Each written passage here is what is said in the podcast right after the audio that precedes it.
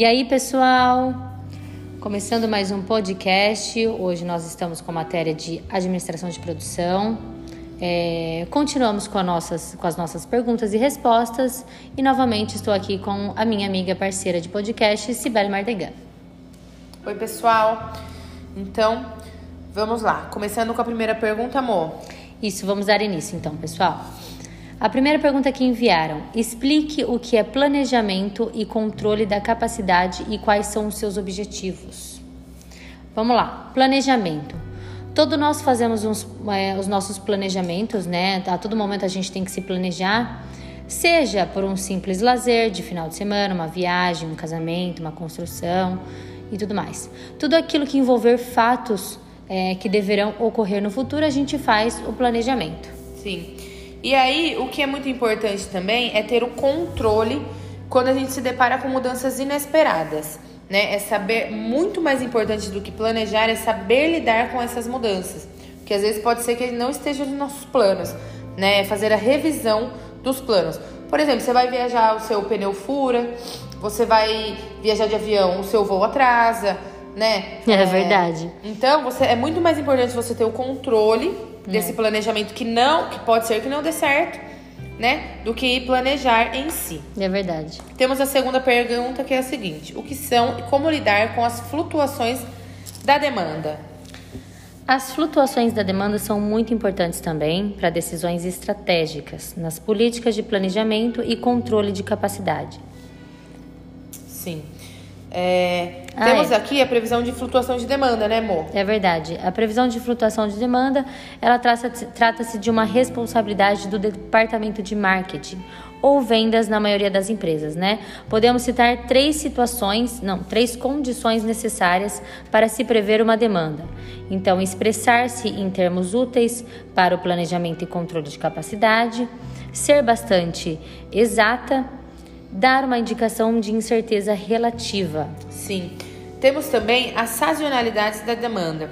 Muitos produtos e serviços têm um período é, de sazonalidade, né? Como por exemplo os produtos agrícolas. Eles têm aqueles períodos deles específicos, então é sempre bom estar esperto com isso. isso. Temos também as flutuações semanais e diárias da demanda, que são é, que podem ocorrer em períodos menores de tempo, como por exemplo serviço de emergência que demandam um planejamento sobre a variação horária, né? É, exatamente.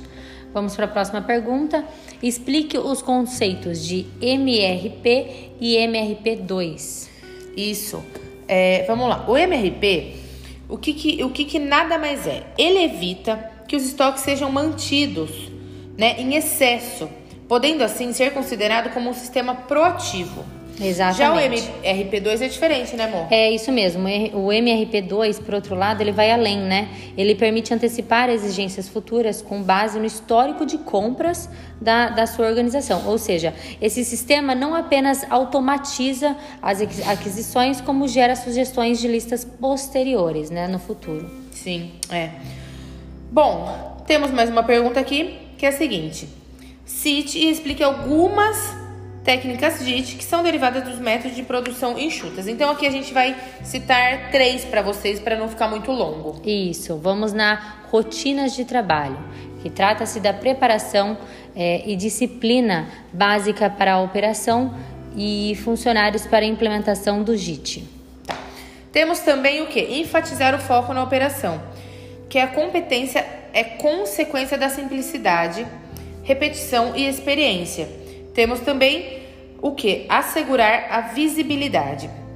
Com as operações mais simples, visíveis, transparentes e rápidas que possibilitarão melhor compartilhamento de aprimoramento e gestão para todos os trabalhadores. É muito importante essa interação entre os trabalhadores. É, exatamente. É, vamos para a próxima. Compare o modelo tradicional com a produção enxuta e assinale suas vantagens e desvantagens. Vamos lá, eu vou citar uma aqui que é a seguinte: na abordagem tradicional, o foco se concentra na alta utilização da capacidade. Já na Agite, o foco é na menor utilização da capacidade. É, agora eu vou citar mais uma, gente. Na abordagem tradicional, foca mais produção em cada estágio. No JIT, a produção ocorre apenas quando necessário. É, na tradicional também ocorre mais paradas devido aos problemas. Já no JIT ocorrem menos paradas. Na tradicional, forma-se um estoques em virtude da produção extra. Já no JIT, não há excesso de produção para as formações de estoques. Sim. Uh, e a última que a gente vai estar aqui para vocês é que na tradicional, alto estoque representa menores chances de expor e resolver problemas. Já na JIT, a exposição e resolução de problemas é mais fácil pelos baixos estoques. É isso aí.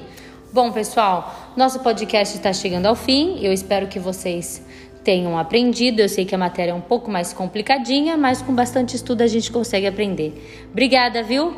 Até mais. Tchau, pessoal. Até o próximo.